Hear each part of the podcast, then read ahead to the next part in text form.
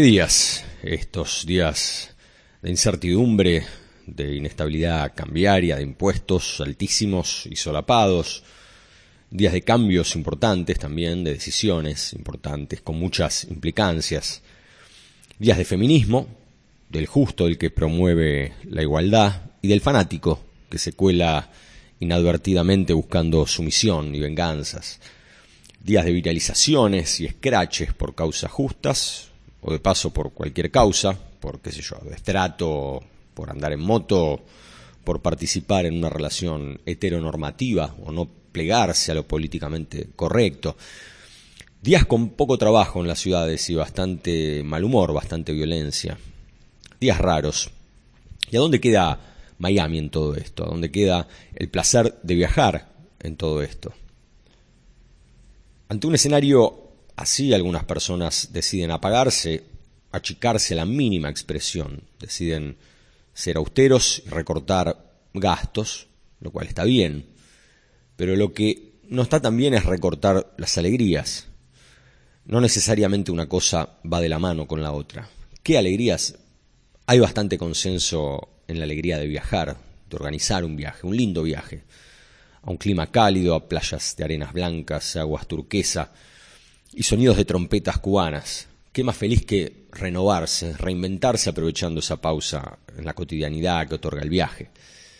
Qué más feliz que pasar tiempo en familia o en pareja, o con amigos, o en soledad. Qué más feliz que compartir el sueño de los chicos en la ciudad de Orlando y grabarlos con esa sonrisa enorme que ponen cuando suben a las atracciones, cuando pasean por las ambientaciones y participan de los shows. Guardamos momentos y somos la suma de esos momentos felices. Todo lo demás, qué sé yo. Nadie llega al último suspiro en la cama del hospital pensando, ojalá me hubiera quedado un poco más en la oficina. Hasta las 8 o 9 de la noche. Ojalá hubiera llenado planillas de Excel en las vacaciones. También.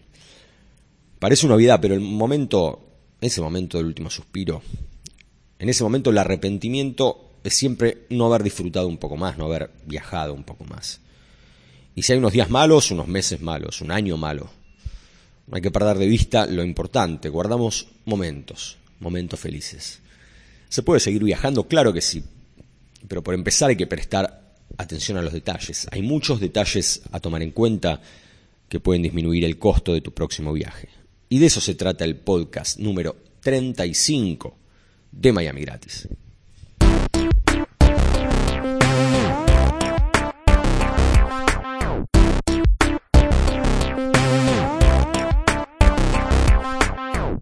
Auspician el podcast 35 de Miami Gratis Mi SIM Card, una SIM con 4G para que puedas estar comunicado desde que el avión aterriza en Miami. Así puedes pedir un Uber y ya con ese traslado ahorras la mitad del costo de la SIM. Planes desde 29 dólares, aunque te recomiendo el de 35 dólares, que trae internet ilimitado y además un número de teléfono para estar comunicado en tu viaje.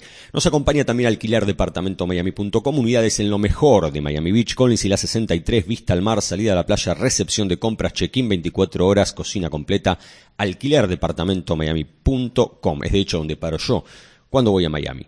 Detalles de los servicios que nos acompañan en libro miamigratis.com barra podcast.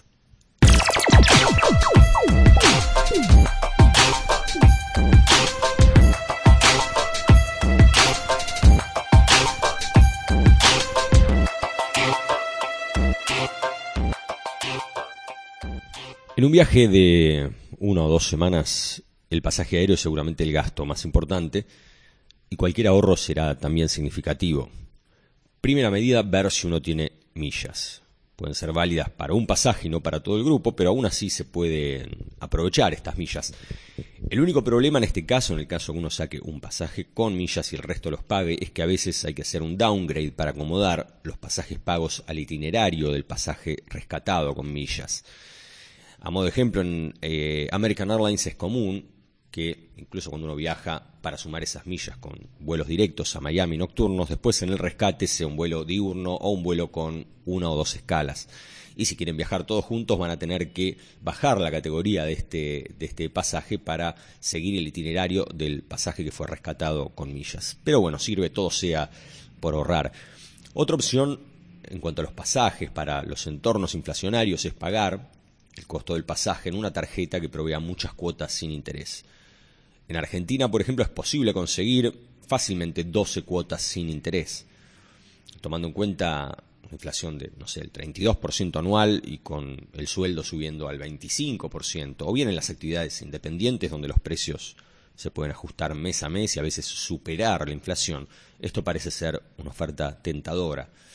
Haciendo el cálculo un poco apurado en un pasaje de 800 dólares, cada cuota sería, no sé, 66 dólares. Y en la segunda cuota uno ahorraría el 2%, en la tercera un 4%. Y así la última cuota queda en 50 dólares en lugar de estos 66 dólares. Eh, un pasaje entonces de 800 dólares puede terminar costando 695. Esto es a grandes rasgos y puede haber algún error en el cálculo. Cada uno tiene que analizar el caso de acuerdo a ver cómo se actualizan sus propios ingresos y a la inflación proyectada para, el país donde vive. otras opciones de ahorros para los pasajes están explicadas en la guía Miami Gratis. Una son los pasajes ID90 o Standby. Estos pasajes se canjean o se compran a pilotos o personal de algunas aerolíneas. Ellos los reciben como parte de sus beneficios. Y en este caso se paga solamente el 10% de la tarifa. Esto sumado a el favor que uno tenga que darles a cambio o a veces el pago que tenga que darles a cambio de, conseguir estos pasajes ID90. El problema de los pasajes en stand-by, bueno, esto ya fue explicado en, un podcast anterior, creo que fue el último. Eh, son pasajes sujetos a espacio. Uno hace una postulación y después existe la posibilidad de no viajar ese día y tener que viajar al día siguiente o al otro. Cada uno debe determinar si esto es viable o si de repente se pierde también una noche de hotel o dos noches de hotel ya no va a rendir el, ahorro posible. Pero es una alternativa para, para tomar en cuenta. Y una tercera forma eh, son los pasajes no listados. En general, para los vuelos uno llama a una agencia de viajes o entra a alguna de estas webs populares como Despegar, Al Mundo, etcétera, o a las webs de cada una de las aerolíneas, que muestran vuelos directos o vuelos con una o dos escalas, escalas más o menos cortas. Pero hay otros vuelos más baratos que muchas veces no están listados, porque por ejemplo la escala es demasiado larga, o porque salen de un, por ejemplo, eh, gente que busca vuelos E6 a Miami, no toma en cuenta un vuelo que sale de Montevideo y de repente el ahorro es significativo y no puede ir hasta Montevideo sin gastar esa diferencia, gastando mucho menos. Así que es una alternativa. También vuelos que salen de Foz de Iguazú, para conseguir ubicar estos vuelos hay una aplicación de Google que se llama Google Ita Matrix. Esto está detallado también en la guía Miami gratis. Después, los traslados. En un viaje estándar a Miami se alquila auto. Se pagan también los seguros, los peajes, la nafta, el estacionamiento. Y se paga incluso los días en que el auto no se usa. Ahora bien, ¿qué tal si podés ahorrar los, no sé, 30 dólares de alquiler de auto, los 30 dólares de estacionamiento por día, la nafta, que son quizá 200 dólares por semana, y así en más? ¿Cómo haces? Te tomas el Beach Flyer, que es un micro que cuesta apenas 2 dólares con 37 centavos y te lleva del aeropuerto a Miami Beach. Y luego los días que necesitas trasladarte, que de repente no sean todos, ahí te tomas Uberpool Express. Ya sabes lo que es Uber a esta altura. Uberpool Express es un servicio que funciona en Estados Unidos, en algunas ciudades de Estados Unidos, entre ellas Miami, y te permite ahorrar todavía más. Uber ya es un ahorro con respecto a un taxi. Uberpool Express es un ahorro con respecto a Uberpool y voy a pasar a explicarlo. Es uno pide el, vehículo y a diferencia del servicio estándar de Uber, donde el auto te pasa a buscar por donde estés y te deja exactamente a dónde vas.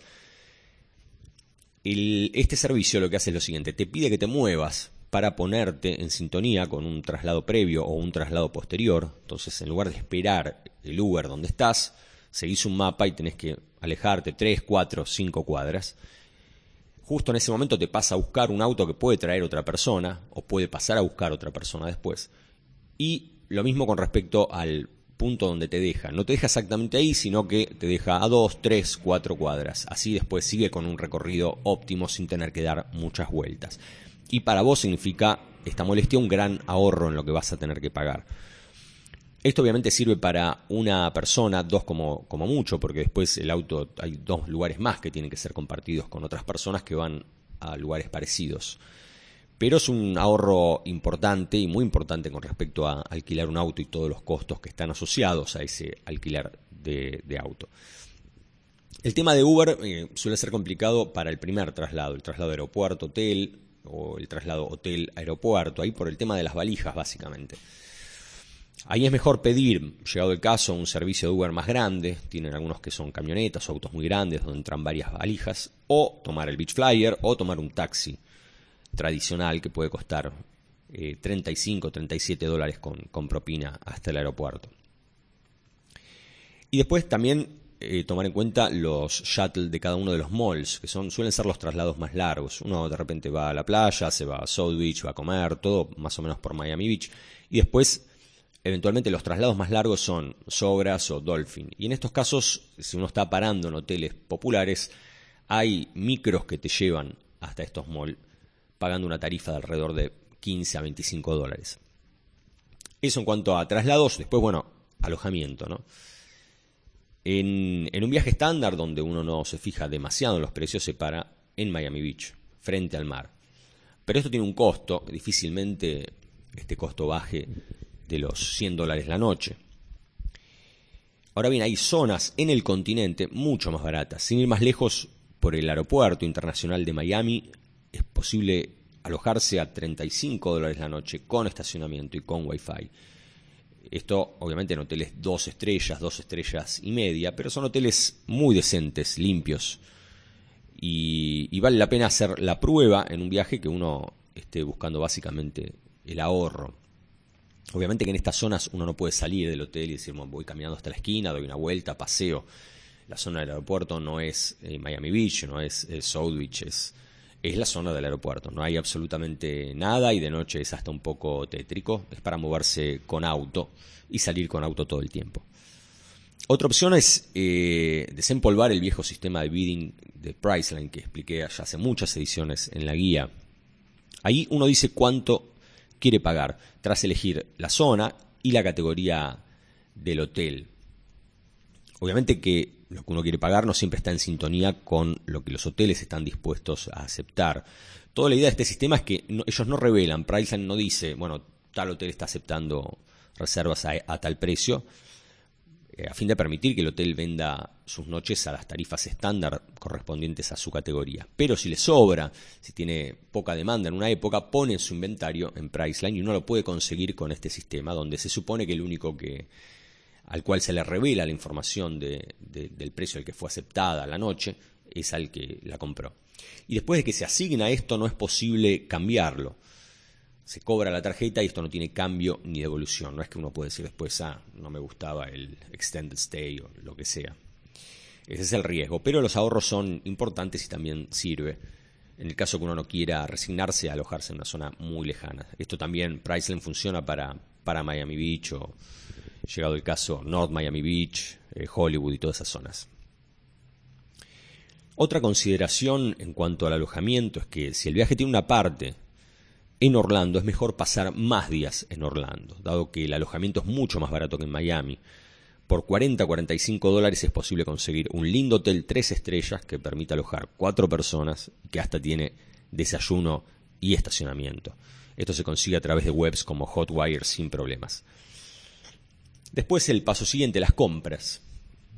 A la hora de las compras en un viaje de ahorro, nada de Val Harbor Shops como Susana Jiménez, ni, tiendas a la calle como las de Lincoln Road. Lo mejor es ir directo a los malls de descuento, Dolphin y Sobras básicamente, y, utilizar las cuponeras. Estas cuponeras se venden en los stands de, atención al, al, cliente por 5 o 10 dólares y los ahorros que traen superan ampliamente lo que uno paga. Los que son lectores de la guía Miami gratis tienen adentro un voucher que permite conseguir estas cuponeras sin pagar esos 5 o 10 dólares. Después hay que ser inteligente con las estrategias de uso de los cupones que vienen ahí. Eh, mucha gente empieza a comprar un poco acá, un poco allá, un poco ahí, y después resulta que los cupones no son válidos porque en muchos casos tienen montos mínimos para aplicar. Por ejemplo, compras de más de 75 dólares, no sé, 15% de descuento. Así que lo, más importante es planear la ruta de compras teniendo en vista los ahorros de la cuponera y tratar de centralizar la mayor cantidad de compras en ciertos negocios. Estos ahorros de la cuponera obviamente son combinables con ahorros previos que tienen esos locales por los precios bajos que manejan en, en Sobras y Dolphin. También es importante usar las tiendas departamentales, una veces no las toman en cuenta y, tienen marcas a muy buenos precios. Y el famoso Ross Dress for Less, que a esta altura se está preguntando si soy esquizofrénico. En un episodio lo detesto, en otro lo rescato y así. Hay que ser flexible, las condiciones son cambiantes en estos países de Latinoamérica. Luego, ¿qué pasa con las comidas? A la hora de comer, eh, un departamento permite ahorrar más que un hotel. En un departamento uno puede ir al supermercado, comprar comida incluso más barata que la que se vende en los supermercados de Latinoamérica, cocinar, comer barato, eh, comer mejor, comer más sano, así como preparar viandas para los mediodías cuando uno sale y no, no va a regresar o para la playa. En el caso que la opción de un departamento no esté disponible, fast food básicamente, McDonald's, Burger King, Subway, y leer la letra chica el menú cuando uno llega es lo más sencillo. Un menú, no sé, 8, 10 dólares, 12 dólares. Pero ¿por qué vas a pagar una gaseosa cuando podés eh, tomar regular water, que es agua de la canilla, que es muy rica y es sana? ¿Y por qué pagar eh, esa hamburguesa que está en el combo cuando a veces hay otras hamburguesas que ofrecen como complemento, dado que los norteamericanos comen mucho y un menú a veces no les alcanza y complementan? Así que antes que pedir por default el menú, analizar las opciones que están ahí dando vuelta y a veces uno puede llegar a comer en lugar de pagar 12 dólares por 3 dólares tranquilamente. Y es importante también estar atento a los tickets. En el reverso de los tickets suele haber eh, encuestas que uno puede llenar online. Después te otorgan un, código que llenas ahí en un campo de la encuesta. Y finalmente, uy, se metió la voz del, del Amazon Alexa, pensó que le estaba, le estaba pidiendo algo. Y siguió ahí, sigue hablando. Bueno, esperemos que si vuelve a hablar, lo desconecto. Vamos a darle una oportunidad. Entonces, eh, el tema de las encuestas. Llenando la encuesta y un código, una nota al código y presentando el ticket tiene un descuento adicional o a veces una hamburguesa gratis o una gaseosa un postre. Así que hay que leer esos tickets que en general uno los tira eh, sin, ninguna atención. Y finalmente, también considerar los dollar stores como Family Dollar o Dollar Tree. En, estas cadenas de, productos de un dólar, especialmente los más grandes, venden también comidas y artículos de supermercado y vale justamente un dólar. En lugar de hacer la primera compra en Publix, es mejor, si uno está con auto, dirigirse a uno de estos lugares como Family Dollar o Dollar Tree y así comprar lo que tienen ahí. No tienen de todo, pero tienen muchas cosas y, muchísimo más barato que en Publix. Entonces llenar la heladera con las cosas que uno encuentra ahí, y después en todo caso complementar en, un Publix o en otro supermercado eh, popular. Tienen desde comidas para microondas hasta postres, bebidas, de todo, snacks, absolutamente de todo a un dólar. Uno de mis preferidos ahí es una enorme bolsa de pretzels que, no sé, en Publix puede costar 6 dólares y ahí cuesta de vuelta un dólar. Espero que estos detalles eh, sirvan, parecen cosas pequeñas, pero se van sumando y después hacen un ahorro significativo. En el caso que incluyas en tu viaje una visita a Orlando, es importante notar que los parques son caros, muy caros. La única forma de bajar el precio es ir al mismo complejo más días de la cantidad de parques que tienen. Por ejemplo, en Disney el precio baja exponencialmente al quinto día. Tienen cuatro parques principales, al quinto día ya uno está repitiendo un parque, ellos lo saben y te dan ese día mucho más barato. Entonces, si vas a estar en Orlando siete días, puedes ir siete días a Disney solo a Disney y ahí el precio va a ser bastante razonable por día por persona. Otra opción es quizá ir un día o dos a Disney o a Universal y el resto a parques o atracciones de mediodía. Uno de ellos se llama Fanspot, tiene dos ubicaciones en Orlando y las reseñas están en la guía Miami gratis. En un parque como Fanspot no se paga entrada, no se paga estacionamiento y los adultos pueden ir sin pagar absolutamente nada. Los chicos pueden entrar a, una atracción determinada y pagar por esa atracción o sacar una, pulsera que es válida para usar el parque ilimitadamente. Pero con lo que ahorran básicamente los adultos al no estar ingresando a las atracciones y no tener que pagar estacionamiento, eh, se hace un costo mucho más aceptable para complementar con los días caros que se pagaron en Disney o Universal. Después están los trucos de la guía con respecto al precio de las entradas, ¿no? Hay un, truco muy interesante de reventa de días no utilizados, esto entra en una zona bastante gris de legalidad, pero si uno lo necesita está la opción y existe y el método se explica. También el de tiempo compartido, donde uno básicamente asiste a una charla, da los datos de la tarjeta y se producen algunas situaciones tensas, pero finalmente después de la charla y de tener que decir más o menos 500 veces que uno no va a comprar nada, te dan un, ticket para usar de repente el mismo día alguno de los parques. Como se perdió medio día en la charla, te queda medio día, pero si es gratis, es gratis. Obviamente, lo único que te voy a recomendar es que nunca, bajo ningún aspecto, por más que te parezca el negocio y la inversión de tu vida, nunca compres un tiempo compartido o un club vacacional o como lo llamen en el momento que vos viajes, porque le van cambiando los nombres y en esencia es exactamente lo mismo. El por qué no te lo recomiendo, bueno, es muy largo para este podcast, pero está todo explicado también en la web y en la guía. Eh, espero que todo esto sirva. No hay que olvidar también que en un viaje a Miami Orlando es posible comprar ropa muy barata, a veces, no al 10% de lo que se paga en países de Latinoamérica.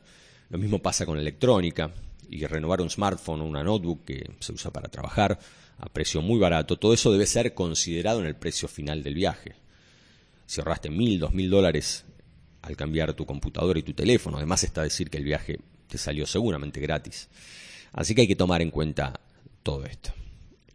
Y llegó el final, basta de trucos, ahorros, calculadoras, cuentas de banco, Excel, contadores y auditorías. Ahora voy a agarrar el siku mágico de Tilcara que anuncia las preguntas y respuestas.